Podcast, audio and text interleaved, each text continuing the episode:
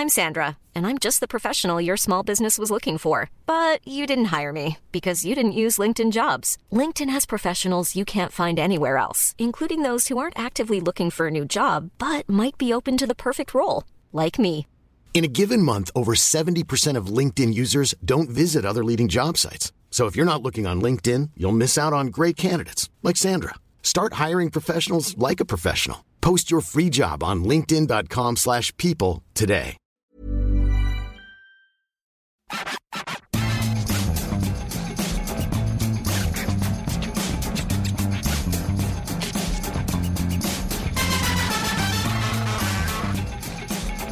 Salut à tous, je suis Maxime Dupuis, bienvenue dans le FC Stream Team et je tiens à dire cette semaine que j'ai éliminé un concurrent qui préparait un putsch dans mon dos depuis deux semaines. Oui, il faut que tu rendes les armes, etc. Donc Martin Mosnier pour les fidèles, qui n'est pas là puisque Cyril Morin est là pour le remplacer. Ouais, mais j'ai été appelé sur le gong. J'ai vraiment l'impression d'être euh, une recrue euh, sauce Longoria du, du 31, euh, 31 janvier à 23h50. qu'on Ouais, sauf que, ça. sauf que j'ai fait comme dans un bon thriller américain, un film de mafia, c'est-à-dire qu'en fait j'ai éliminé Martin, je ne sais pas, mais on a travaillé en sous-main, ouais, il faut que tu laisses ta place, etc. J'ai dit oui Martin, t'as raison, et puis là, tac, la une tête à rouler, c'est pas la mienne, c'est celle de Martin, voilà, Puis, c'est vous- si vous lisez Eurosport.fr, vous savez que Martin maintenant il est spécialiste ping-pong surtout. c'est ça. Donc euh, bah, le football il s'en est un petit peu éloigné. Ses avis, on les, on les a vus récemment, c'était pas au niveau Ouais, alors il en a jamais été Oui, très, proche non plus. Euh, on va pas reparler du sujet sur la, la canne, un, un grand sujet qui marquera l'histoire de cette émission. Euh, il nous avait fait ses pronos qui étaient vraiment de, de qualité. Alors je sais ce qu'il va dire, il va dire oui la Côte d'Ivoire va peut-être aller au bout. Ouais, bon après on pourra, il y, a la- il y a le fond et la forme. Voilà. Merci Martin. En tout cas merci Martin pour tout ce que tu as fait euh, depuis le début de cette émission. Ça faisait 7 ans. 6 ans, pardon, c'était génial. Euh, on a bien profité. on va te faire un best-of. Tu auras sûrement des vidéos hommages comme dans les salles NBA.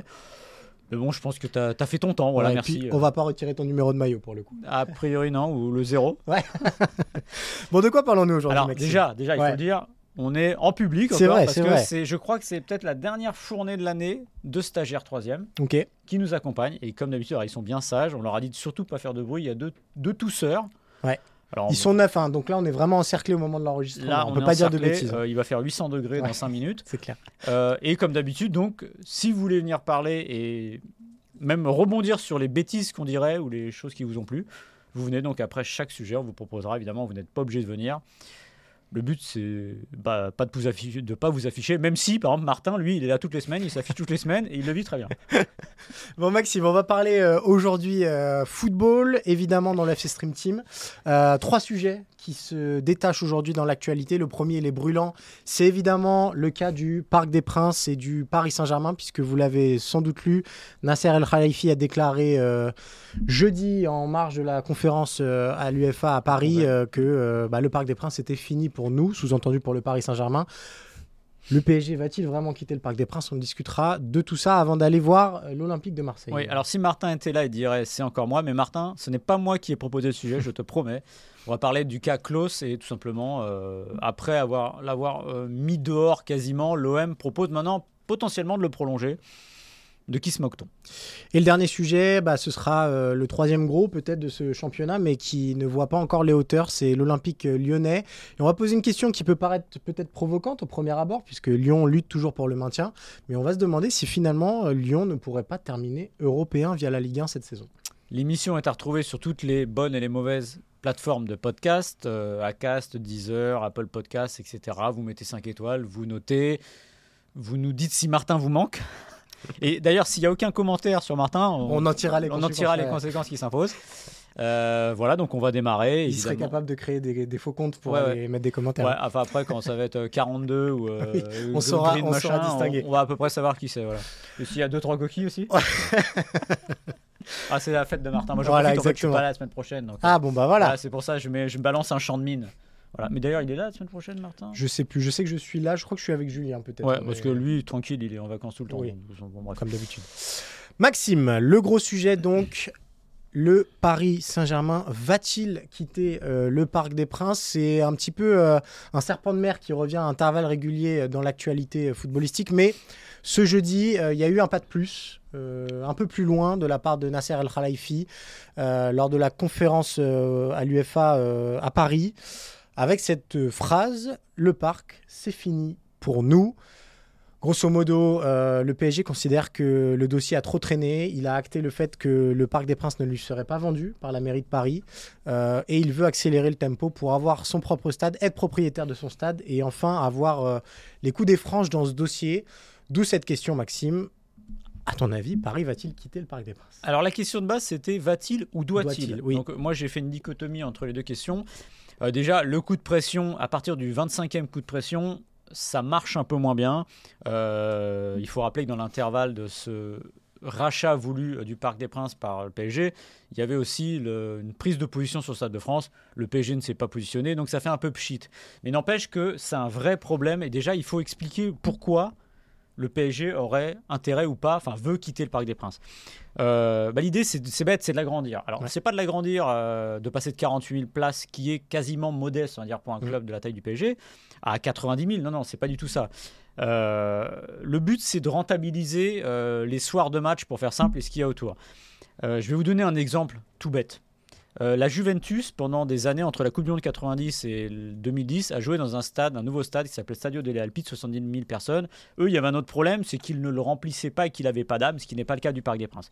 Mais le PSG s'est dit, euh, pardon, la Juve s'est dit à un moment, il faut changer parce qu'on n'y arrive pas dans ce stade-là. Ils ont construit un stade plus petit, le Juventus Stadium, donc l'Alliance Stadium aujourd'hui, 41 000 places. Sachez que les recettes du club sont passées sur le, le stade de 11 millions à 83 millions. C'était la dernière saison après le Covid. Donc vous voyez un peu la différence. Et comment la Juve a gagné de l'argent avec son nouveau stade? Et ce que le PSG veut faire? Bah, Tout simplement, c'est pas en mettant euh, euh, 4 40 000 supporters de plus, non, c'est en créant des loges.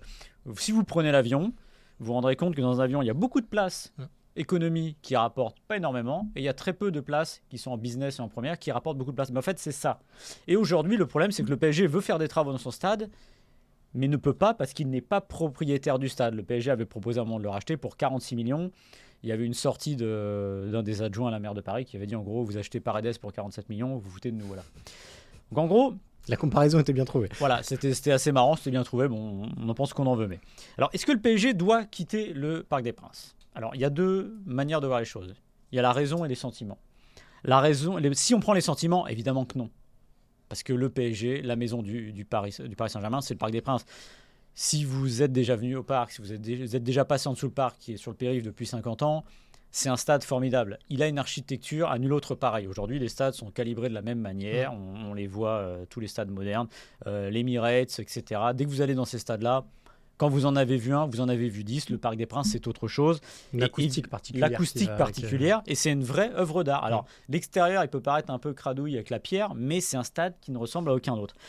Euh, c'est la maison du PSG, c'est un club qui a besoin d'authenticité. Euh, QSI a fait beaucoup de bien au Paris Saint-Germain sur les titres et sur le niveau sportif, mais sur ce qui est authentique, on ne peut pas en dire autant.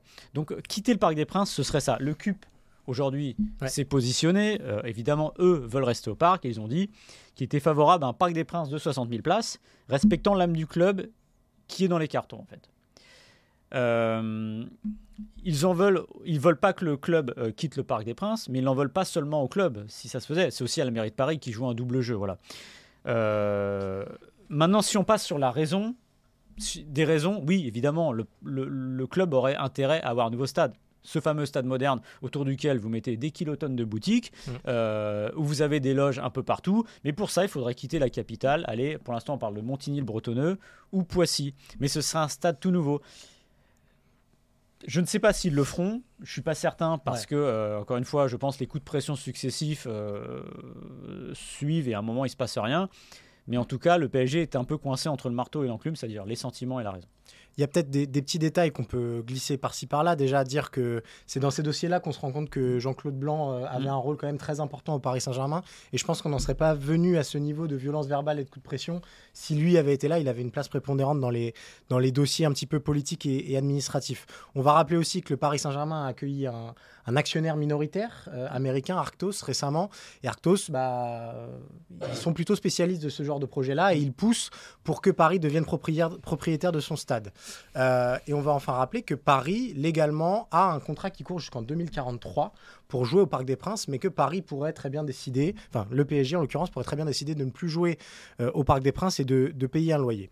Une fois qu'on a dit tout ça, moi je, pense que le Paris Saint-Germain se trompe un petit peu de combat. Euh, on, a beaucoup critiqué la mairie de Paris, mais je vois mal quel politique français accepterait, quel que soit son bord politique, de vendre le Parc des Princes à une entité étrangère, a fortiori euh, au- aux Qataris, malgré leur implantation en France, malgré tout ce qu'ils ont pu faire pour le club. Euh, je pense que politiquement, il y aura aucun homme politique ou femme politique française qui aurait ce, ce courage ou cette volonté-là. Euh, et pour en revenir au, au cœur du débat, je ne m'imagine pas Paris ailleurs qu'au Parc des Princes. Tu as parlé de Montigny, le Bretonneux. Il y a quelque chose que QSI a beaucoup réussi depuis qu'ils sont là, c'est de créer cette, euh, ce côté marketing où quand on pense à Paris aujourd'hui, on associe le PSG. C'était pas forcément le cas il y a 15 ans auparavant. Euh, maintenant, le Parc des Princes, et on l'a suffisamment critiqué aussi récemment, est devenu presque un passage obligé touristique. Mm. Euh, Est-ce que vous imaginez vraiment des touristes chinois, japonais, indiens euh, venir à Paris, se dire, bah, comme quand on va à Londres, on va voir un match à l'Emirates, bah là, euh, on va aller voir un match à Montigny-le-Bretonneux? Je pense que la, la, la puissance du mot Paris et la puissance de l'implantation dans la capitale parisienne est beaucoup trop importante pour que Paris sorte de la capitale. Et à mes yeux, c'est c'est impossible de quitter le Parc des Princes pour toutes les raisons que tu as évoquées. En termes d'identité, ce serait un changement qui serait euh, drastique et à mes yeux dramatique. Mais il y a trop de crispation autour de cette histoire de toute façon. Je suis pas sûr que euh, ça puisse changer avant la prochaine municipale pour le coup. Alors le- la meilleure chose Non. qui pourrait arriver quasiment au Paris Saint-Germain et euh, Nasser Al Khelaifi, c'est que la droite passe. Oui, mais même eux, je suis même pas sûr Rachida qu'ils Dati, maire de Paris, Ouais. avec, avec la Politiquement, petite- c'est des coups. Ouais, mais euh, l'oreillette avec oui. Nicolas Sarkozy, ouais. je pense que ça peut fonctionner. Mais après, moi, je suis pas certain qu'ils ne le vendraient pas parce que, bah, après tout, euh, il y a plein de, de palaces qui ont été vendus à Paris Mhm. euh, à des investisseurs étrangers. Et après tout, alors peut-être qu'il y a une force symbolique, mais après tout, je sais pas si c'est une force symbolique plus importante qu'un palace. Voilà, je sais pas. En fait, pour le coup, alors moi, je vais dire oui parce que j'aime le foot, mais euh, le- pour le, le j'allais dire le, le- le Parisien lambda, je sais pas. Voilà. Ouais. Euh, moi, j'imagine quand même. Je, je pense pas que le, le PSG quittera le Parc des Princes. Encore une fois, les coups de, je l'ai dit tout à l'heure, mais les coups de pression successifs, à un moment, euh, si dix fois je te mets un coup de pression et qu'il se passe rien la onzième fois, c'est que tu vas dire, bon les gars, enfin, Mm. t'essayes d'avoir quelque chose que tu n'as pas et t'as pas envie de partir. Surtout qu'il faut le dire, c'est, ouais, faire un stade c'est bien, mais un stade, c'est, ça sort pas de terre en deux minutes.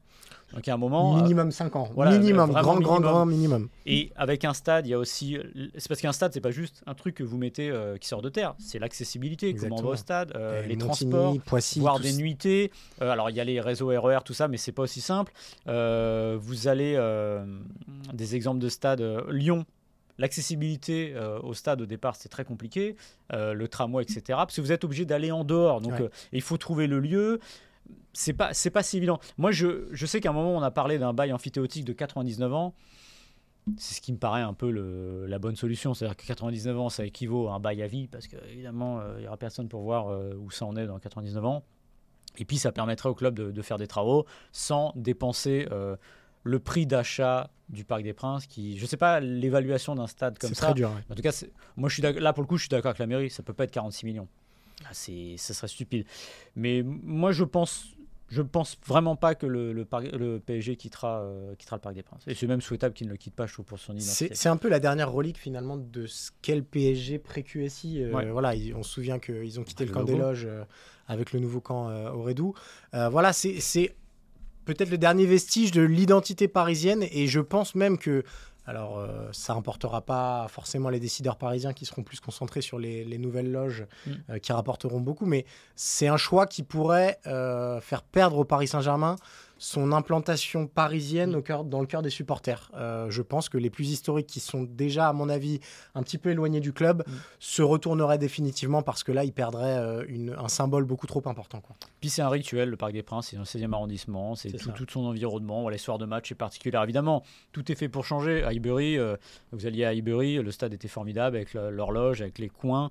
Ah, ils se sont déplacés de quelques, quelques rues et tout le monde s'y est fait.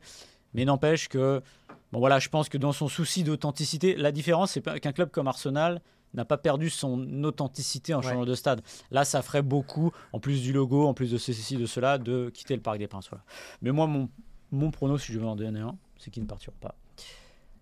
Qui a un avis dans la salle Qui a un avis dans la salle? Qui est déjà allé au Parc des Princes? Quelqu'un veut a parler quatre, quatre mains qui se sont levées pour Quelqu'un que veut parler de son qui expérience au en Parc des. Princes? Qu'est-ce que vous pensez du Parc des Princes? Alors, si vous voulez, il faut venir là et parler dans le micro. Allez. Alors, comment tu t'appelles déjà? Euh, alors moi je m'appelle Enzo. Ouais. J'ai déjà été une fois pour, euh, au Parc des Princes pour voir euh, PSG Lens, c'était il y a, en 2022. Et je trouve qu'il y a une atmosphère spéciale autour, autour du stade. On reproche souvent au PSG de ne pas avoir d'âme, de ne pas avoir de projet sportif. Et vendre, le vendre un stade comme celui-ci, ce serait comme donner raison aux, aux gens dans un sens. Euh, je pense que vendre un, stade mythique euh, qui, a, une, âme, quand les supporters vont là-bas, euh, c'est pas pour rien, c'est un déplacement, les ultras, les tribunes, il y a tout qui, évoque le PSG.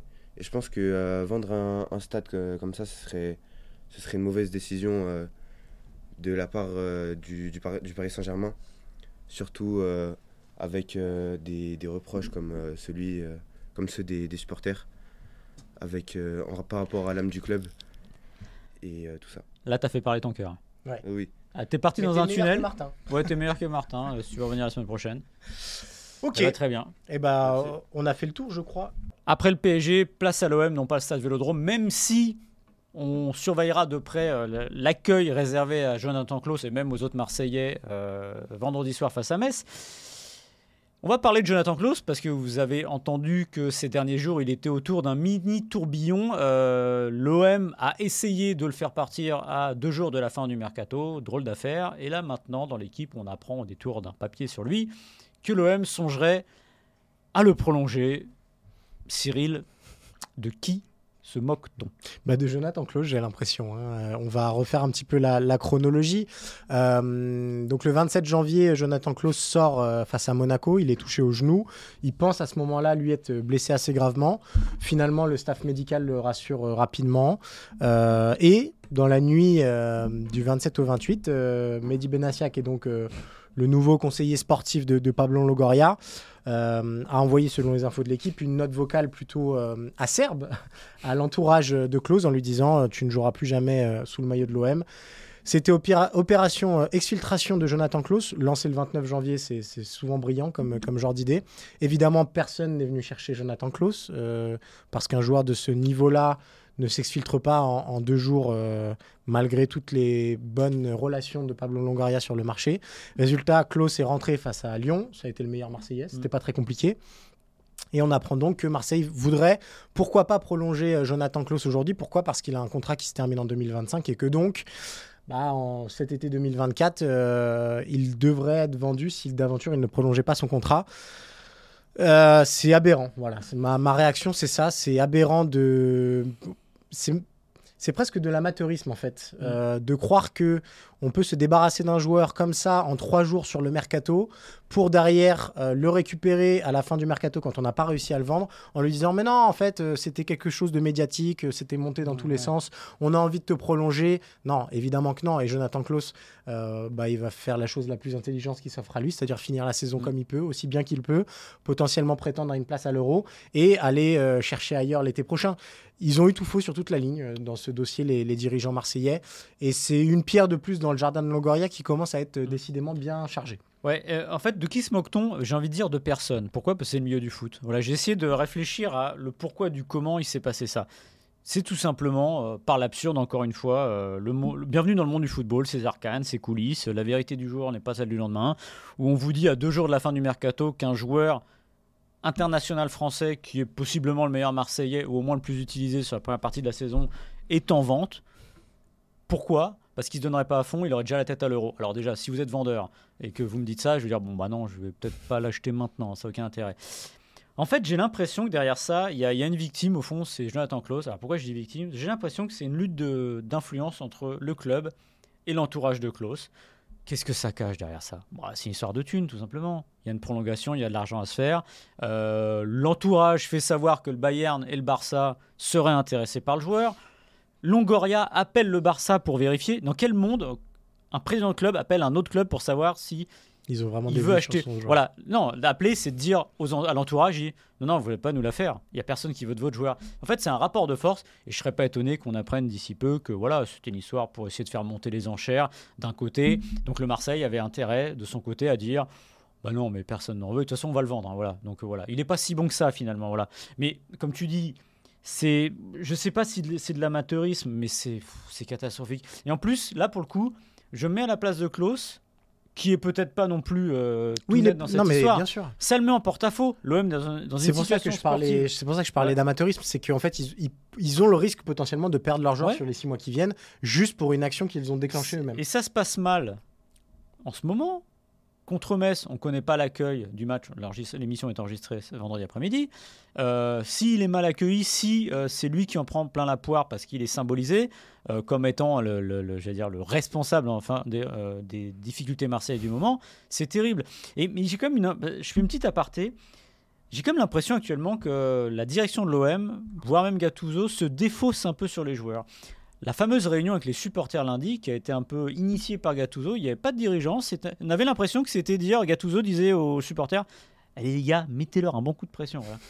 Et, et- et- alors, les- que les joueurs soient responsables des résultats de l'OM, c'est une chose. Forcément. Mais que derrière, tout le monde se planque maintenant, je trouve ça un peu, un peu costaud, voilà, un, peu, un, peu, un peu détestable. Et je tiens à dire quand même, parce qu'il faut le dire, l'OM avait très bien fini l'année. Ça, c'est sûr. Euh, C'était beaucoup mieux. Enfin bon, c'était Rennes qui allait pas bien, l'OL qui allait pas très bien, Lorient qui n'allait pas très bien, Clermont qui allait pas mieux, et finalement un match nul contre Montpellier. Donc il faut toujours faire très attention Au euh, au calendrier et aux dynamiques. Il y a des points que vous devez prendre qui sont naturels de- à, à prendre. Et vous vous rendez compte que quand euh, le- la, la pente est un peu plus raide, ça devient plus difficile. Voilà. Je pense que l'OM a, a perdu encore une fois une, une occasion de, de gagner du temps. Et que voilà, les, les- je suis désolé, mais le- les pierres dans le, dans le jardin de Longoria, ça commence à faire beaucoup. Et, pareil, encore une- un aparté, mais j'ai lu, il a donné une interview dans SoFoot. Ouais. Je sais pas, enfin je sais pas, c'est pas. le football, c'est pas des mathématiques. À un moment, il explique qu'il a des joueurs de- d'années 93-94, donc il en faut d'années un peu plus jeunes pour les valoriser. En fait, j'ai l'impression que le terrain est presque secondaire autour de la construction. Et je l'ai entendu dire aussi, pour construire, il faut de la stabilité. Ouais, bah, il serait bien inspiré. Il y a six mois, il disait qu'il faut remplacer euh, 50% des joueurs. Et au-delà de ça, une autre chose moi, qui m'interpelle vraiment, au-delà des prolongations, Luis Enrique. Le type est revenu depuis trois semaines en gros. Mais. Tu vas faire un point sur tous les joueurs de, de l'OM, j'ai l'impression. il, a fait, il a fait deux matchs pendant lesquels il n'a pas été forcément bon. Il avait été prêté pendant un an et demi. Qu'est-ce qu'on entend? Ah ben ils vont le prolonger. Non mais ça c'est la preuve qu'il n'y a rien qui va. Et à quel moment il faut prolonger Luis Enrique après deux matchs? Et Je dis même pas deux bons matchs, après deux matchs. Vous voulez pas attendre euh, le mois de mars, le mois d'avril, qu'il fasse autre chose que ce qu'il a fait? Je rappelle que son premier passage était pas terrible. Voilà. Donc en fait voilà, j'ai l'impression que ça marche un peu sur la tête et pour faire la bascule, ce dossier close en est vraiment la preuve ultime. Je crois que j'ai rarement vu ça, l'OM. Ce qui, est, ce qui est incroyable aussi, c'est de se pencher sur la suite. Donc, euh, on a parlé d'une possibilité de prolongation. Euh, J'ai un gros doute sur le fait que Jonathan Klaus l'accepte. Il a 31 ans. Euh, c'est pas forcément le joueur le plus reluisant, mais il évolue à un poste qui, malgré tout, est sinistré au niveau mondial. Quand vous voyez que le Bayern Munich met 30 millions sur Sacha Boé euh, cet hiver, Ouais. euh, qui est un joueur qui a moins de références que Jonathan Klaus du plus haut niveau, euh, même s'il joue il a joué la Ligue des Champions avec Galatasaray. Il est plus jeune, certes, mais voilà, on est sur un poste très particulier. Et à mes yeux, ce qu'a fait l'OM là, c'est simplement euh, bah, pointer du doigt à tous les clubs qui pourraient être intéressés. Bah, regardez, il y a un dossier close à l'OM qui s'est ouvert tout seul grâce à la direction. Il est en, opposition avec sa direction. Euh, sur le terrain, ça se passe pas incroyable. C'est peut-être la bonne affaire à aller chercher. Et c'est peut-être le joueur le mieux valorisé de l'effectif de Marseille Ouais. aujourd'hui, si je réfléchis. Enfin, en Oui, tout cas, un des mieux, un des Ouais. meilleurs. Euh, et Marseille va peut-être réussir à mettre un petit coup de canif à sa valeur euh, réelle, juste en, en le pointant du doigt. Très Mais- surprenant. Mais ça prouve que aussi l'OM est un peu coincé avec l'os, c'est-à-dire que euh, la, la mode aujourd'hui, c'est d'essayer d'aller au bout du contrat pour aller chercher une grosse prime à la signature. Il lui reste un an et demi de contrat. Il a aujourd'hui une vraie valeur sur le marché. Tu l'as dit, c'est des postes sinistrés. Il a prouvé qu'il pouvait jouer à 4 derrière Ouais, ou à exactement. 3. Donc ça, c'est plutôt un avantage. Donc il peut. En fait, lui, qu'est-ce qu'il a à perdre? Soit il prolonge avec un bon pactole. D'ailleurs, il- Longoria qui a dit qu'il avait des bonnes conditions en conférence de presse. C'est pas des trucs qui se disent trop. Je trouve ça, encore une fois, ça participe à le mettre en porte-à-faux le joueur. Donc soit il a sa prolongation qu'il veut avec son entourage, donc avec une somme qui lui irait bien. Sinon, qu'est-ce qu'il peut dire? Il dit Ok les gars, moi je reste un an et demi de contrat, je vais au bout de mon contrat et puis je pars. Donc en fait, l'OM est un peu coincé, mais ça, c'est pas propre à l'OM. C'est-à-dire, il y a plein de clubs qui se retrouvent Oui. dans cette situation-là. Regardez le PSG avec Mbappé. Euh, le risque de la fin de contrat, voilà. Mais en tout cas, voilà, c'est une position. euh, on sent que l'OM qui a perdu un peu ses nerfs, c'est aussi lié à ça. C'est-à-dire que bah, est-ce qu'ils ont vraiment la main sur le joueur aujourd'hui? Non, plus vraiment. Et lui, il a deux opportunités soit gagner beaucoup d'argent à l'OM s'il prolonge, ou espérer une bonne prime à signature et un bon même dernier contrat dans un club, pourquoi pas à l'étranger. On va terminer cette euh, émission, Maxime, par parler de l'autre Olympique, euh, l'Olympique lyonnais, qui s'est imposé dimanche dernier face à l'OM, notamment, mais qui sort aussi peut-être de son match le plus abouti de la saison euh, Mm. en Coupe de France. Euh, et cette victoire face à Lille, euh, 2 buts à 1. Euh, abouti parce qu'il y avait des nouveaux visages qui ont répondu présent Mm. d'entrée. Je pense à Orban, je pense à Mangala. Euh, Matic aussi avait été très bon face à l'OM. Et on va se poser cette question parce que finalement, la dynamique euh, peut vite euh, basculer. Est-ce que Lyon peut terminer européen via la Ligue 1, Maxime? Non. non, ça me paraît quand même euh, du, du- dur, dur. Et puis, de toute façon, au-delà de ça, avant, avant de dire ça, euh, moi, je me méfie toujours des tendances courtes. Euh, évidemment qu'il y a un mieux. De toute façon, ça pouvait difficilement aller Exactement. plus mal. Euh, Il y a deux victoires contre l'OM en Coupe de France. Après un, un mercato où l'OL a sinon drastiquement changé de visage, au moins récupéré pas mal de renforts. Je rappelle qu'au mois de décembre, ça allait mieux déjà. Oui. Victoire contre Monaco, contre Toulouse, contre Nantes et euh, Pontarlier en Coupe de France. Euh, non, ça c'était à la rentrée, mais enfin bon, il y avait trois victoires de suite en championnat. Donc déjà, il y avait un redressement. Qu'est-ce qu'on a vu à la rentrée? C'est que ça allait pas mieux. Donc c'est le propre de ces équipes qui sont en bas du classement, c'est de connaître des moments de bien et de moins bien. Et je trouve qu'on est autant on a été catastrophique peut-être à, à raison quand ça allait très mal, que là je ne m'enflammerai pas quand ça va mieux. Alors pourquoi je dis ça? Parce que contre Lille, si vous comparez les matchs contre l'OM et Lille, il y a euh, deux, quasiment deux 11 différents. Je Ouais. crois que contre Lille, il y a cinq joueurs qui sont reconduits dans un système différent. Alors moi, qu'est-ce que je retiendrai de ça? C'est que l'OL a peut-être retrouvé, a trouvé des renforts. Ah, Ça, c'est sûr. Voilà, ça, a c'est à certain. Mais maintenant, ça ne veut pas dire que l'OM a trouvé un- l'OL pardon, a trouvé un 11, tout bêtement. Parce que la problématique va être la même pour Pierre Sage, de celle dont on parlait, je crois, la semaine dernière avec Martin. C'est que vous avez un effectif avec une mosaïque de joueurs qui a, comment dire, qui, euh, qui s'est développée, mais dont on ne sait pas encore comment les faire fonctionner ensemble. Parce que vous avez deux équipes différentes qui ont gagné. Quelle sera la prochaine et comment ça fonctionnera? Alors, je pense qu'il y a deux, trois idées. Euh, Gift Orban, etc. Voilà. Mais qu'est-ce que vous faites de Cherki, par exemple? Parce que, ok, alors on a vu partout, oui, super, il était sur les deux buts, j'ai l'impression que c'était euh, le retour du Messi. Ouais, pas sûr. Mais très bonne réaction, je trouve, de Pierre Sage en conf de presse qui, à sa manière, mais assez clairement, a dit que c'était un joueur particulier, qu'il fallait faire parfois preuve de patience, parfois lui dire les choses, ce qui veut dire que lui ne s'enflamme pas et c'est la meilleure chose. Voilà. Maintenant, la, mission de Pierre Sage, je trouve qu'elle elle- elle a, elle a un petit peu évolué parce que, évidemment, avec une ou deux semaines de plus, il commence à connaître un peu mieux les joueurs. Mais ça va être de trouver le bon équilibre. Euh, Qu'est-ce qu'on fait de Tolisso qui était à la rue le, week-end dernier? Est-ce qu'il il, est relancé? La casette, j'ai pas trop de doutes. Euh, en fait, qu'est-ce qu'on fait? Est-ce qu'on joue à 3 derrière? Est-ce qu'on joue à 4 derrière? En fait, voilà, je trouve que sa mission est la même. C'est bien d'avoir gagné ces deux matchs parce que, bah, évidemment, vous allez à l'entraînement avec le sourire. Mais je pense que la mission n'est pas moins compliquée aujourd'hui pour Pierre Sage. Ouais, la mission est pas moins compliquée. On va rappeler quand même qu'il y a 19 points d'écart, si je dis pas de bêtises, entre Ouais, en plus. Lyon qui est 16e et Lille qui est 4e. Euh, la sixième place est qualificative pour la Ligue Europa Conférence.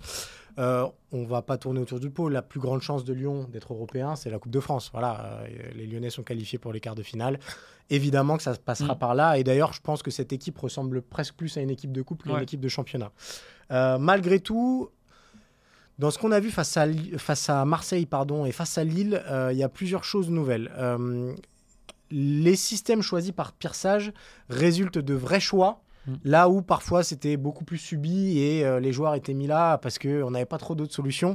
Et c'est sûr que quand sur votre banc vous avez Gift Orban pour remplacer Alexandre Lacazette plutôt que Tino Kadewere, bon bah le gap qualitatif il est assez Mm. net et c'est pareil pour Nemanja Matic qui sort du banc face à Lille.